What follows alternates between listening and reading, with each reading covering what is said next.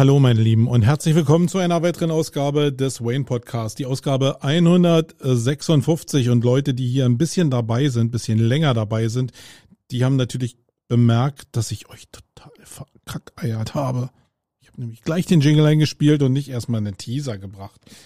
Tja, in meinen Büchern steht, du musst immer einen Teaser bringen vorher. Und ich habe gedacht, nee, Bücher sind langweilig. Ich muss es mal so machen, äh, wie ich will. Und ich muss einfach vor allen Dingen, muss ich die Regel durchbrechen. Das ist mir natürlich immer noch viel, sehr, sehr viel wichtiger. So, meine Lieben, also, mein Name ist Marco Young. Ich bin der Host in dieser Sendung und nicht der Horst. Heute geht es um ein spannendes Thema für alle Leute, die vielleicht schon ja, ein bisschen älter sind als Unternehmer, speziell als Unternehmer. Äh, nämlich Leute, die vielleicht so ja, ab 50 würde ich jetzt mal sagen. Wenn du also unter 50 bist und Unternehmer bist, dann solltest du hier abschalten oder, oder du hast ein Interesse daran, was dich vielleicht in der Zukunft beschäftigen muss als Unternehmer, was dich beschäftigen wird und wie du vielleicht jetzt schon darauf hinarbeiten kannst, damit du das Thema äh, verhackstücken kannst. Und äh, dabei geht es um fünf Punkte, fünf Punkte, äh, über die Unternehmer, ich habe jetzt hier zu stehen, nie nachdenken, aber ich würde jetzt mal sagen, über die Unternehmer sehr wenig nachdenken. Und die will ich mal mit dir besprechen. Das ist Disclaimer, Disclaimer, Disclaimer. Alles nur meine persönliche Ansicht. Und ich will euch einfach nur ein paar Gedanken mitgeben, wie ich bestimmte Sachen sehe, wie ich bestimmte Sachen gelernt habe. Und ja, vielleicht kannst du deine eigenen Schlüsse daraus ziehen. Diese fünf Punkte sind bei Weitem nicht so angelegt, dass wenn du die jetzt hörst, das Problem, was damit verbunden ist, automatisch gelöst ist. Nee, ganz im Gegenteil. Es sind oftmals so große Themen, dass die Lösung so anstrengend ist, dass die Unternehmer gerne vor sich herschieben. Und äh, deswegen ist es aber Zeit, das hier vielleicht mal zu machen. Das ist, das sind vielleicht fünf Themen, die so ähnlich geschnitzt sind wie Vorsorgeuntersuchungen. das ist so dasselbe Level für Männer zumindest. Alle Mädels und Frauen, die jetzt hier zuhören, ähm, bei denen, die nämlich da raus, Frauen sind gerade im Punkte Vorsorgeuntersuchungen doch viel mehr hinterher als Männer. Deswegen ist das jetzt hier vielleicht eher ein Männer-Podcast. Aber nee, nee, das zählt für alle Unternehmer und Unternehmerinnen natürlich gleichermaßen. So, fangen wir mal mit dem ersten Punkt an.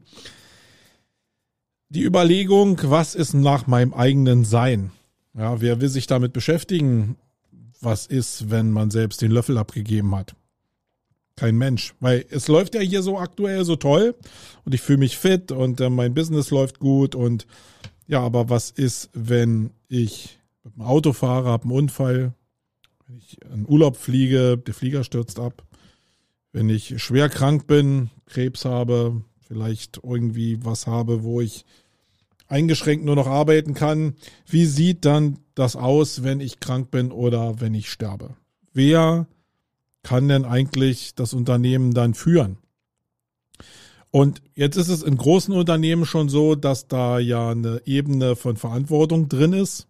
Vielleicht auch schon, kommt immer auf die Definition an, was ist groß, was ist klein. Aber es gibt halt Unternehmen, die irgendwann anfangen, Geschäftsführer einzustellen, wo der Handlungsapparat nicht mehr hundertprozentig an mir hängt, sondern äh, an dem Geschäftsführer hängt. Das hat oftmals natürlich damit zu tun, wie man grundsätzlich tickt als Unternehmer. Ich aus meiner Position muss sagen, ich bin gerne Unternehmer und dieses Thema Geschäftsführer, das steht für mich jetzt nicht so sehr an erster Position, weil ich will der Geschäftsführer sein. Das ist mein Unternehmen und ich will gerne diese Position bekleiden. Aber das hat natürlich, und der ein oder andere wird sich jetzt da draußen wiedererkennen, hat natürlich die Folge, dass im Fall X ich ja der Kopf des Unternehmens bin. Und wenn ich jetzt, sagen wir mal, mit dem Flugzeug abgestürzt bin, ähm, ja, wer macht denn das hier weiter? Und da geht's jetzt weniger darum, dass wer könnte das intellektuell weitermachen. Also natürlich hast du einen Mitarbeiterstamm und die machen das Basisgeschäft, würden die vielleicht weiter äh, aufrechterhalten können. Aber es ist einfach gar keiner mal da, der Kontovollmachten hat, der Zeichnungsberechtigungen hat, der irgendwie was machen kann. Nicht mal einer ist da, der so ein Unternehmen abwirtschaften könnte, wenn man sagt, okay, der Kopf ist weg. Wie können denn jetzt Gehälter ausgezahlt werden? Wie können jetzt meinetwegen, wie kann äh, eine Insolvenzmeldung an an das Amtsgericht gestellt werden, damit ein Insolvenzverfahren eingeleitet werden kann. Also viele Sachen, die nicht geregelt sind, in der Regel nicht geregelt sind. Und ich muss zu meiner Schande gestehen, leider bei mir auch noch nicht so richtig geregelt sind. Bestimmte Sachen wie gesundheitliche Vollmachten, die gibt es zwar, es gibt auch Bankvollmachten in Richtung meiner Familie, aber es gibt nicht eine Zeichnungsberechtigung im Fall meines Ablebens. Und das hat ja noch eine andere Dimension. Ähm, wenn ich ablebe, dann ist das natürlich so, dass meine Frau meinetwegen oder irgendein vertrauter Mensch äh, diese Handlungsberechtigung oder Zeichnungsberechtigung haben müsste eigentlich, damit wenigstens die Mitarbeiter dann noch anständig versorgt werden für die Übergangszeit äh, oder geregelt zumindest sich getrennt werden kann. Aber es kann ja genauso gut sein, dass ich jetzt, also im Fall, wenn du auch verheiratet bist, wenn du mit deiner Frau im Flieger sitzt und abstürzt oder einen Autounfall hast und ihr beide sterbt und jetzt sind Kinder noch da, dass die Kinder vielleicht in die Position gebracht werden, nicht das Unternehmen zu übernehmen, sondern einfach nur unterschriftsberechtigt zu sein, vielleicht gemeinsam mit einem Anwalt dann die richtigen Entscheidungen zur Abwicklung zu treffen.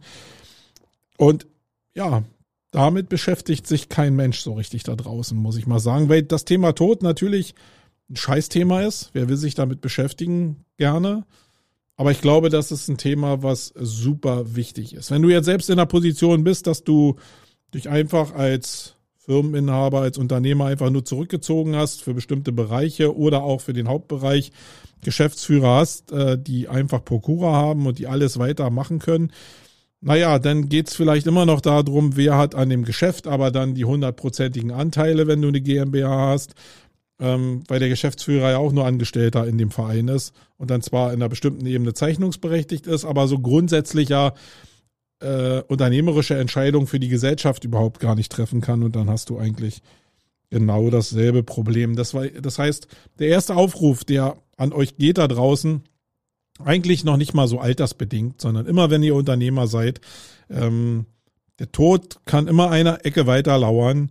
Kümmert euch um das, was rechtlich mit einem Notar gemacht werden kann, was irgendwo hinterlegt werden kann als Berechtigungsnachweis, dass ihr zeichnungsberechtigt seid, dass Leute an die Konten rankommen im Falle der Fälle.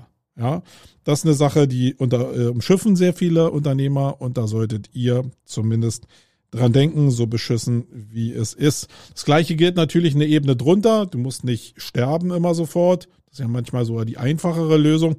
Äh, sondern kann ja sein, dass du schwer krank wirst und irgendwann nicht mehr in der Lage bist, äh, Rechtsgeschäfte zu machen ähm, oder ja einfach nur im Koma liegst oder jetzt unter Corona vielleicht an die Beatmung musstest oder an die ECMO musstest. Ähm, dann ist ja auch wichtig, nicht nur daran zu denken, was mit dem Unternehmen, sondern wer ist überhaupt berechtigt, und das ist jetzt eine Stufe darunter, wer ist überhaupt berechtigt, die Rechtsgeschäfte in Sachen Krankenkasse zu führen?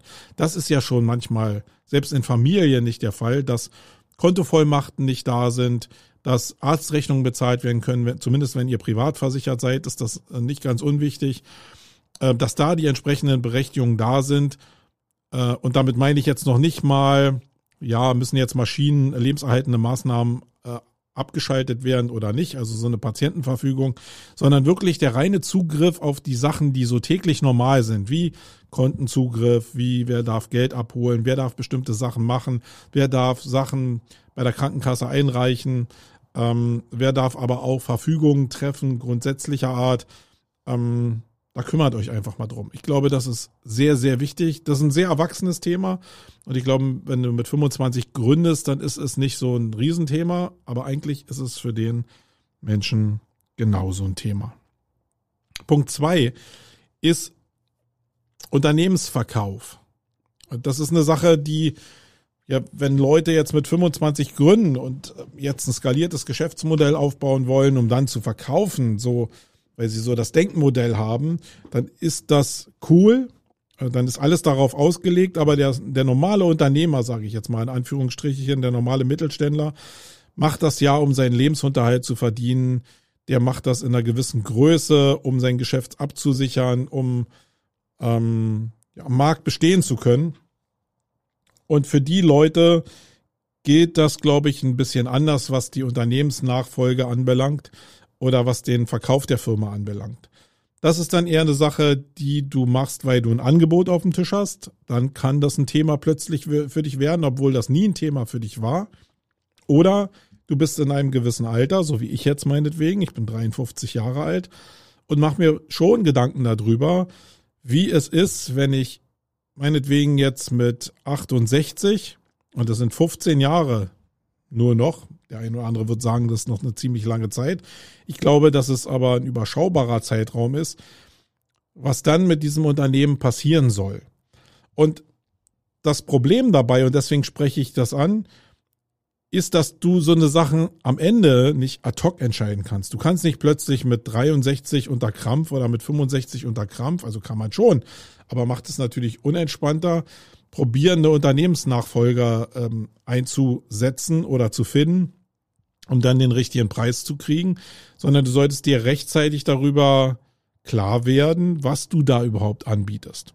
Und da gibt's zwei Sachen, also die zumindest in, Richtung, in Richtung Rente gehen oder Altersversorgung gehen. Da kommen wir gleich nochmal zu. Ähm, und die wichtigste Entscheidung ist eigentlich, inwieweit hängt das Unternehmen an mir in Person. Und da habe ich im Punkt eins ja eben schon, bin ich drauf eingegangen. Ist jetzt alles von mir abhängig? Dreht sich alles nur um meine Person? Oder sind geschäftsfähige Abläufe da, die auch ohne mein Zutun funktionieren können. Beides hat ja einen Vorteil. Wenn ich als Unternehmer ein funktionierendes Geschäft habe, was ohne mich klarkommt, dann habe ich die Möglichkeit, Freiräume zu genießen und mich um bestimmte Sachen zu kümmern. Ich habe sogar die Möglichkeit, das Unternehmen eigentlich weiterlaufen zu lassen, egal welches Alter ich habe und muss nur darauf achten, dass ich genug Cash in der Firma habe, damit es irgendwie in mein Vermögen einfließt. Das ist eine Möglichkeit. Oder ich muss rechtzeitig anfangen. Das ist vielleicht dann der Haupt, das Hauptproblem, umzudenken, weil ich selbst persönlich zu sehr involviert bin in die Firma. Sprich, wenn ich jetzt hier noch, und ich bin sehr, sehr involviert in die Firma aktuell noch, wenn ich mit 68 an dem Punkt stehe und ich habe nicht genug Vermögen in der Firma, um meine Rente meinetwegen ähm, daraus finanzieren zu können, dann habe ich ein Problem, weil jemand, der mein Unternehmen vielleicht kaufen wollen würde, wird ziemlich schnell merken, dass der Dreh- und Angelpunkt des Unternehmens und der Erfolg des Unternehmens völlig an meiner Person hängt. Und so ein Unternehmen kauft in der Regel keiner, sondern es kaufen Leute Unternehmen, von denen sie wissen, dass vielleicht in der Übergangsphase derjenige, der Geschäftsführer ist oder der auch Gesellschafter ist, das noch ein bisschen mitträgt, aber danach muss der Karren von alleine laufen. Und umso mehr Prozesse du vorbereitet hast für diesen Verkauf, umso cooler ist es am Ende, weil du ja dem Käufer das ja auch einfach machst und sehr schnell schmackhaft machen kannst. Also denke daran, so sehr du in dem Unternehmen verhackstückt bist, kümmere dich darum, dass du ab einem gewissen Alter die Prozesse umbiegen musst, wenn du an den Verkauf denkst.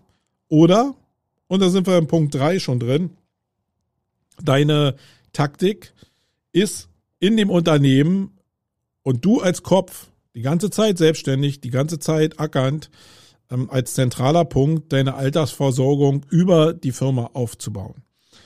Und das ist eine Sache, die ich zum Beispiel im Kopf habe. Ich habe also, ich weiß um den, um den Tatbestand oder die, die Tatsache, dass ich die Firma verändern müsste, um sie als Verkaufsgegenstand attraktiver zu machen.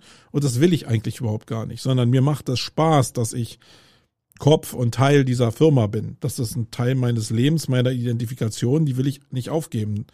Und deswegen ist für mich viel wichtiger, dass ich mich um meine Altersversorgung kümmere, grundsätzlich. Also das ist eigentlich der Punkt drei, dass man sich um die Altersvorsorge rechtzeitig kümmert. Und ein Teil der Altersvorsorge für mich ist, halt Kapital in meiner Gesellschaft anzusammeln.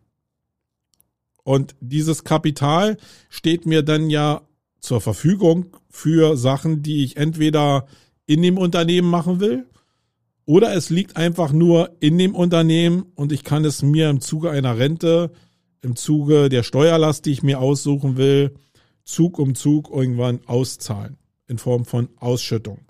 Ja, das kann im laufenden Betrieb passieren, das kann aber auch passieren, indem ich, indem ich den Betrieb einfach langsam runterfahre, so dass das Finanzamt mir nicht sagen kann, hey, hier geht's nur um Liebhaberei, sondern dass ein kleiner Geschäftsbetrieb noch da ist, minimal, ich aber meinetwegen einen sechsstelligen Betrag in der Firma drin habe, wo ich auf absehbare Zeit durch Ausschüttung sagen kann, ey, das ist das Einkommen, was ich jeden Monat habe, sprich, schräg, schräg, Rente. Und das ist eigentlich mehr das, was ich so im Kopf habe. Das setzt natürlich voraus, dass ich in der Lage bin, bis zu meinem, meinetwegen 67. Lebensjahr, dieses Kapital da einzubinden. Und was Leute denn sehr viel oder sehr oft vergessen, ist, dass es da nicht um fünfstellige Beträge geht, sondern da muss es um sechsstellige Beträge gehen. Und nicht, weil ich jetzt sage, ey, da, ich lebe hier auf riesengroßen Fuß, sondern du musst dir einfach nur mal hochrechnen, was du im Jahr brauchst, um zu, zu leben. Und ich sage mal jetzt, vielleicht brauche ich in der Rente so ja, irgendwas zwischen zweieinhalb und 4.000 Euro. Jetzt sagen wir mal, ich brauche 3.000 Euro. Dann sind das in, ähm, in einem Jahr äh, 36.000 Euro. Das sind in zehn Jahren 360.000 Euro und das sind in 30 Jahren äh, knapp eine Million. Das heißt, ich brauche mindestens eigentlich eine Million bei 3.000 Euro, ohne dass da jetzt noch Sachen rechts und links daneben kommen um eigentlich meinen Lebensunterhalt so zu bestreiten, wenn ich nichts anderes habe. Also in meinem Fall kommt da noch eine Rente dazu, da kommen auch noch Sparverträge dazu, die ich seit vielen Jahren bediene. Ähm, und das minimiert das vielleicht ein bisschen, gibt mir dadurch ein bisschen Sicherheit. Aber im Kern reden wir, also immer mit der Prognose, dass ich möglichst alt werde. Und das können dann eben auch, also ich rechne damit, dass ich 100 werde. Dann muss die Kohle auch halten bis zu dem Zeitpunkt. Und da brauche ich dann fokussiert eigentlich mindestens eine Million. Und wenn es zwei Millionen sind, habe ich halt mehr zur Verfügung, kann ich mir vielleicht in den Jahren, wo es mir noch gut geht und wo ich mir noch was von der Welt angucken kann, vielleicht mehr leisten. Aber wichtig ist, dass man sich überhaupt darum kümmert. Gerade in jungen Jahren habe ich mich einen Scheißdreck darum geschert, was mit meiner Altersvorsorge ist. Ich habe zwar immer damals noch als Beamter in eine Pensionskasse eingezahlt, bin dann nachversichert worden. Daraus ist jetzt nicht so viel Rentenanspruch geworden, weil das Brutto bei Beamten ja relativ niedrig ist. So sei es, aber mit der, mit dem Rentenanspruch, den ich jetzt habe, habe ich immer noch mehr als mancher, der in einem Minijob die ganze Zeit nebenberuflich gearbeitet hat, weil er vielleicht Mutter geworden ist oder so. Also da will ich gar nicht undankbar sein, aber wichtig ist, dass du die Bausteine dich rechtzeitig darum kümmerst. Weil eins ist klar, umso jünger du bist, umso früher musst du einzahlen in irgendeine, in irgendein System von, von dem, was dich später finanziert, ähm, damit sich das so vermehrt, das Geld, dass du später darüber verfügen kannst. Und wir haben leider zurzeit einen Nullzins, ähm, Nullzins, eine Nullzinszeit. Und da ist das mit den Sparverträgen nicht so richtig cool. Du kannst jetzt natürlich an der Börse spekulieren. Äh, das kann auch manchmal, wenn du da ein Händchen für hast, gut funktionieren. Aber kann eben auch dazu führen, dass ein so ein Ukraine-Krieg dazu führt, dass deine Sachen erstmal weg sind. Wenn das on point ist, hast du natürlich vielleicht am Ende ein Problem. Also die Entscheidung, in welche Investitionsform du jetzt gehst, das soll dieser Podcast hier überhaupt gar nicht erfüllen. Es geht einfach darum, dass du dir rechtzeitig darüber Gedanken machst, was mit deiner Altersvorsorge ist. Weil wenn du 50 bist und du hast dir keine Gedanken darüber gemacht, dann hast du ein Problem. Weil in zehn Jahren häufst du das Kapital nicht mehr in der Form an. Punkt vier ist das Thema Zeichnungsberechtigung. Und das ist eine Sache, die im Unternehmertum grundsätzlich drin hängt. Ähm, eigentlich muss man sich da ziemlich schnell drum kümmern, aber jetzt kann ich nur aus meinem eigenen Nähkästchen so ein bisschen plaudern. Zeichnungsberechtigung hat eine Menge damit zu tun. Es gibt natürlich mehrere Stufen der Zeichnungsberechtigung oder Prokura. Und ich habe mich immer schwer damit getan, weil das natürlich erstmal in, in, in bestimmten Positionen bedeutet, dass ja Leute in die Zahlen gucken können. Und ich bin jetzt kein Unternehmen, was die Zahlen so offenlegt, sondern die Zahlen sind bei mir. Punkt. Und ja, das hat eine Menge mit Vertrauen zu tun. Und wer mir so ein bisschen folgt hier in diesem Podcast, auch ähm, ja in den letzten Folgen, gerade speziell den Folgen nach Corona, da hat mich das Thema Vertrauen ja schon sehr stark beschäftigt. Und ich muss sagen, dass in Phasen, wo unsere Agentur auf sachlicher Natur aufgebaut war, war oder war das Vertrauen im Endeffekt nicht so da, dass ich mir über Sachen wie Zeichnungsberechtigung oder so Gedanken gemacht hätte, weil einfach das Vertrauen nicht da war. Und das ist, glaube ich, der wichtigste Punkt, dass du Menschen am Ende des Tages vertrauen musst, dass sie für dich die richtige Entscheidung treffen und vor allen Dingen, dass sie mit der Zeichnungsberechtigungsstufe, die sie haben, dir nicht äh, den Garaus bescheren und dich mit einem Unternehmen an die Wand fahren. Mm. Das heißt, Zeichnungsberechtigung ist ja entweder mit Prokura verbunden oder ist äh, mit Zeichnungsstufen verbunden oder mit Budgetzeichnungsstufen verbunden. Und ich sage mal, für mich waren im Vertrauensbereich gab es grundsätzlich drei Stufen vielleicht. Die erste Stufe war Assistenz. Es hört sich jetzt so klein an und ist natürlich auch nicht der Bereich, wo Prokura jetzt ähm, da ist. Aber der Bereich Assistenz ist faktisch der Bereich, der auf alles so einen Blick hat. Also das ganze Zahlenspiel, die ganze innere Aufstellung der Firma, die Psychologie, alle Probleme, alle Sachen, die aber auch positiv sind, die sind Teil einer Assistenzstelle. Und ich habe mich mega schwer damit getan.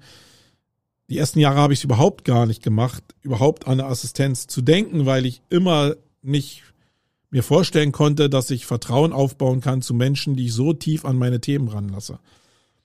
Und irgendwann habe ich auch gelernt durch die Unternehmergruppe, in der ich bin, wo mich die Leute ausgelacht haben und gesagt haben, hey, du bist, ihr seid zwölf Leute und du hast noch keine Assistenz ähm, dass ich gemerkt habe, nee, du musst in irgendeiner Form einen Mitarbeiter finden, dem du das Vertrauen schenkst, dass er so direkt an deine Zahlen ran darf. Und das ist für mich zumindest, also manche machen da einen total sachlichen Vor Vorgang draus.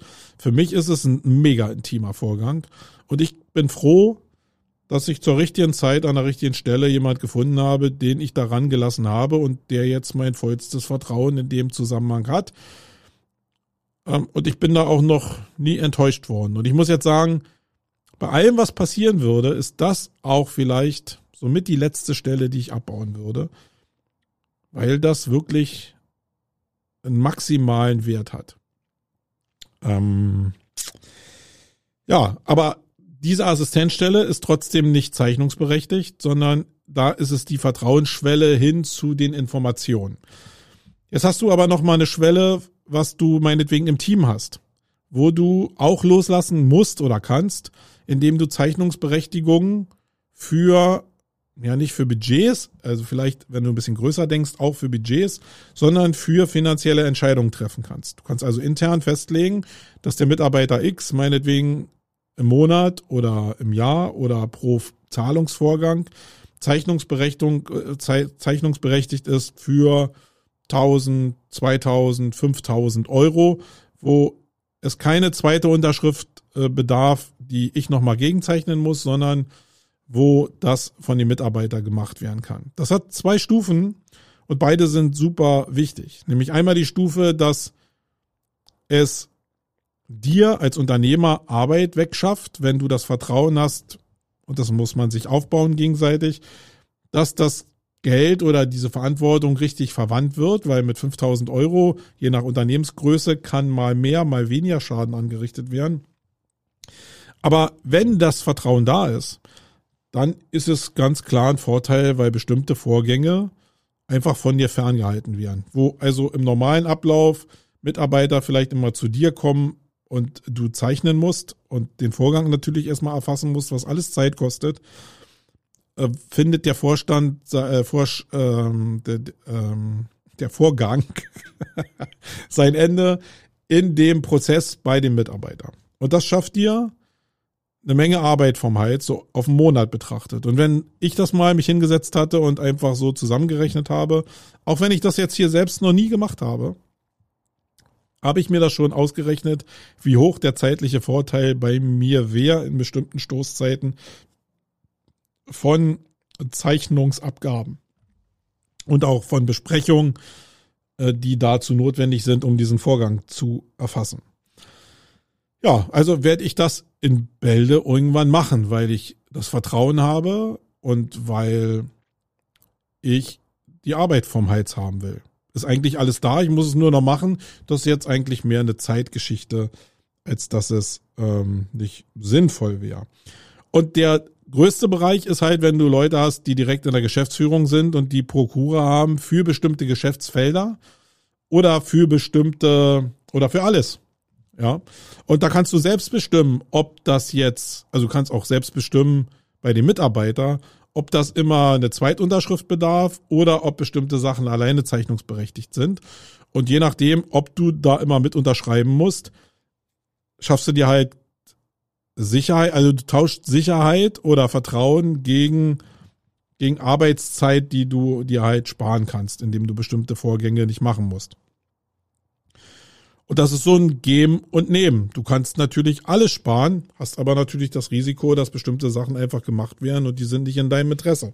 Du hast aber auch die Möglichkeit zu sagen, ab einem bestimmten Level bei einer Zeichnungssumme von 10.000 Euro muss halt die Zweitunterschrift von dem ja, vielleicht ähm, von dem, nicht von dem äh, Geschäftsführer, sondern von dem äh, zweiten geschäftsführenden Gesellschafter oder nur Gesellschafter eben erfolgen, damit das eben seine Berechtigung hat. Das muss in schriftlicher Form festgelegt werden. Das ist auch gar nicht an bürokratische Hürden irgendwie angedockt, sondern äh, das kann man relativ in den meisten Stufen relativ einfach einfach schriftlich festlegen. Ähm, was natürlich nicht so geht, ist, wenn du direkt Geschäftsführer einstellst oder so, dann ist das sicherlich noch ein bisschen komplizierter. Ja, also es sind so Sachen, ich habe mir darüber nie Gedanken gemacht, aber ähm, das werde ich und habe ich mir schon gemacht und werde da auch entsprechend handeln, weil das wirklich eine Sache ist, wo ich ja nie drüber nachgedacht habe, weil ich es immer vor mir hergeschoben habe oder weil ich einfach diesen, diesen Einblick nicht haben wollte. Und das ist was ich schon gesagt habe, sehr stark mit Vertrauen verbunden und das werde ich ändern, habe ich aber auch immer vor mir weggeschoben und habe nicht drüber nachgedacht. Und der fünfte Punkt ist vielleicht ja derselbe, ja, findet so ein bisschen Einklang in den in den Bereich eins und in den Bereich zwei. Da geht's um Ehe.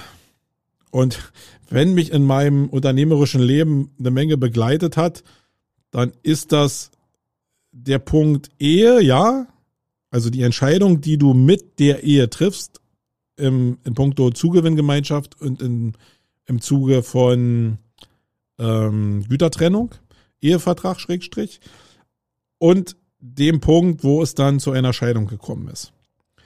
Und das ist eine Sache, die umschiffen Unternehmer sehr gerne, lassen sich dann ganz oft von also bewusst vielleicht oft von, von der Liebe leiten und von dem Vertrauen dem Menschen, den man heiraten will, gegenüber, was denn dazu führt, dass es fast immer Zugewinngemeinschaften gibt. Und ich will das jetzt auch gar nicht verteufeln. Das Einzige, was ich anregen will, ist, oder was bei mir auch immer angeregt wird, und nicht, weil ich es einfach so auf der Pfanne habe, sondern weil ich so viele Leute in meinem Umfeld habe, die dann irgendwie leider in eine Scheidung laufen, dass ich denke, man sollte zumindest bewusst sich machen, auf was man sich da einlässt, ähm, um hinterher nicht zu bereuen. Weil das, vielleicht ist auch das Hauptproblem gar nicht, auf was man sich einlässt, sondern zu dem zu stehen, was man denn da eigentlich gemacht hat. Wenn du also eine Zugewinngemeinschaft hast und 50 zu 50 alles in dem, äh, also ohne Ehevertrag, alles in die Gemeinschaft einfließt ab einem bestimmten Punkt und es wird dann am Ende bei einer Scheidung 50 zu 50 getrennt, dann musst du einfach klar damit kommen, dass du diese Entscheidung so getroffen hast. Dann ist es alles gar kein Problem. Bis auf den Punkt, dass natürlich das Kapital oder das Vermögen, was du in einer GmbH zum Beispiel hast oder in irgendeiner anderen Unternehmensform, dass das zu den 50 Prozent zugehört. Und deswegen glaube ich am Ende schon, man sollte sich das gut überlegen, wie man das in eine Ehe einbringt. Also wenn ich eine GmbH zum Beispiel habe, ist das, was ich da jetzt aufgebaut habe, nachher 50-50 teilbar. Und da geht es jetzt weniger darum, ob ich meiner Ex-Frau nicht irgendwie gönnen würde, 50 Prozent meines Vermögens zu bekommen, sondern da geht's in erster Linie vielleicht auch darum, dass diese 50 Prozent bedeuten würden, dass wenn ich nicht imstande bin, äh, den Scheidungspartner auszuzahlen oder du, ich will das gar nicht auf mich projizieren, wenn bei mir sei es in Ordnung, wenn du nicht in der Lage bist, deinen Ehepartner auszuzahlen, ähm, dann musst du ja faktisch die Firma verkaufen. Und erstmal kannst du sie vielleicht gar nicht verkaufen und wenn du sie nicht verkaufen kannst, trotzdem aber dieses Damoklesschwert darüber hängt, dann wirst du natürlich Probleme haben, auch den Mitarbeitern gegenüber, weil die ja bei einem Verkauf am Ende des Tages, wenn es im schlimmsten Fall abgewirtschaftet werden würde, auf der Straße sitzen. Das heißt, du hast ja eine große Verantwortung auch den Mitarbeitern gegenüber und hast natürlich auch den eigenen Anspruch, das zu erhalten, was du dir da selbst aufgebaut hast. Aber nochmal, im Kern geht es nur darum, sich dessen bewusst zu werden und das irgendwie zu regeln. Und die Entscheidung, die man dann trifft, mit, zu der muss man dann stehen. Und ich will hier überhaupt keine Rechtsberatung machen, ich will auch gar keine Lebensberatung machen. Ich will dir nur einfach mit auf den Weg geben, überleg dir das einmal, wenn du an dieser Schwelle stehst zu heiraten, geh zum Anwalt, lass dich beraten, was alles geht und was nicht geht. Und dann treff eine Entscheidung, zu der du dann stehst und von der du auch weißt, wo du dann nicht hinterher sagen kannst, ah, da bin ich ja total überrascht worden. Und da solltest du drüber nachdenken und das ist eine Sache, die auch wieder, weil sie psychologisch angehaucht ist, weil man natürlich ja die Welt dann in rosa-roten Wolken sieht, ähm, wo ein bisschen Rationalität helfen kann, um dir hinten raus einfach eine sichere Welt zu geben. Und man soll es ja nicht für möglich halten, wenn bestimmte Sachen klar sind, dann ist es, ja, dann ist es vielleicht vorher auch naja, nicht, ist eigentlich ist kein super Vertrauensbeweis dem Ehepartner gegenüber äh, oder dem zukünftigen Ehepartner gegenüber. Also ihr merkt schon, dass das jetzt schon, selbst wenn ich es hier erzähle, ein Riesenproblem ist. Und ähm, ja, lasst euch einfach beraten und kümmert euch da zumindest zu gegebener Zeit drum. Ihr merkt, ich druck sie hier so rum, weil ich weiß, dass, äh, also ich sitze da im Glashaus. Nicht was Scheidung anbelangt oder so, sondern äh, weil ich mich einfach auch im Vorfeld nie drum gekümmert habe. Und jetzt gehöre ich aber zu der Gruppe, dass selbst wenn es so wäre äh, und ich in, mit der Scheidung konfrontiert werden würde, was überhaupt nicht der Fall ist, dass das für mich okay wäre, weil ich es wusste halt. Und dann, ja, ist vielleicht auch eine Charaktersache, wie man damit umgeht. Ich kenne genug, für die ist das auch klar und trotzdem kotzen die voll ab und gönnen denn in der Scheidungsphase ihrem Ehepartner überhaupt gar nichts davon. okay, das war's. Also äh, 33 Minuten Sachen, fünf Sachen, mit denen du dich vielleicht beschäftigen solltest, wenn du mittelständischer Unternehmer bist. Wenn du Freelancer bist, dann sind vielleicht manche Sachen, von denen ich gesagt habe, ableitend genauso stimmig. Aber nicht alle. Die meisten Sachen, die ich jetzt hier angesprochen habe, gelten eher für Kapitalgesellschaften und nicht für Personengesellschaften. So, in diesem Sinne, ich will nochmal darauf hinweisen, dass äh, es ja nur einen Podcast noch gibt von der letzten Woche mit Wolfgang Jung, den Jung und Young Podcast, der ein Knaller war. Ich kann dir Vertrauen sagen und ich weiß, Wolfgang hört ja hier nicht mit bei dem Podcast. Das war nach vier Folgen der erste Podcast, der mir so richtig Spaß gemacht hat, wo ich so richtig mal aus den Vollen schöpfen konnte und wo ich Bilder erzeugen konnte, die Wolfgang nicht so richtig gefallen haben, die ich aber spaßig fand und wo ich jetzt schon mich darauf freue, wie Wolfgang sich wehren wird und mir eine Retourkutsche verpasst. Und dann sind wir so in dem Skill drin langsam, wo ich den Podcast immerhin haben wollte. Und ähm, vielleicht hört ihr euch den einfach mal an. Dann wisst ihr, wovon ich rede. Wir hören uns in der nächsten Woche wieder. Ich bin raus. Marco.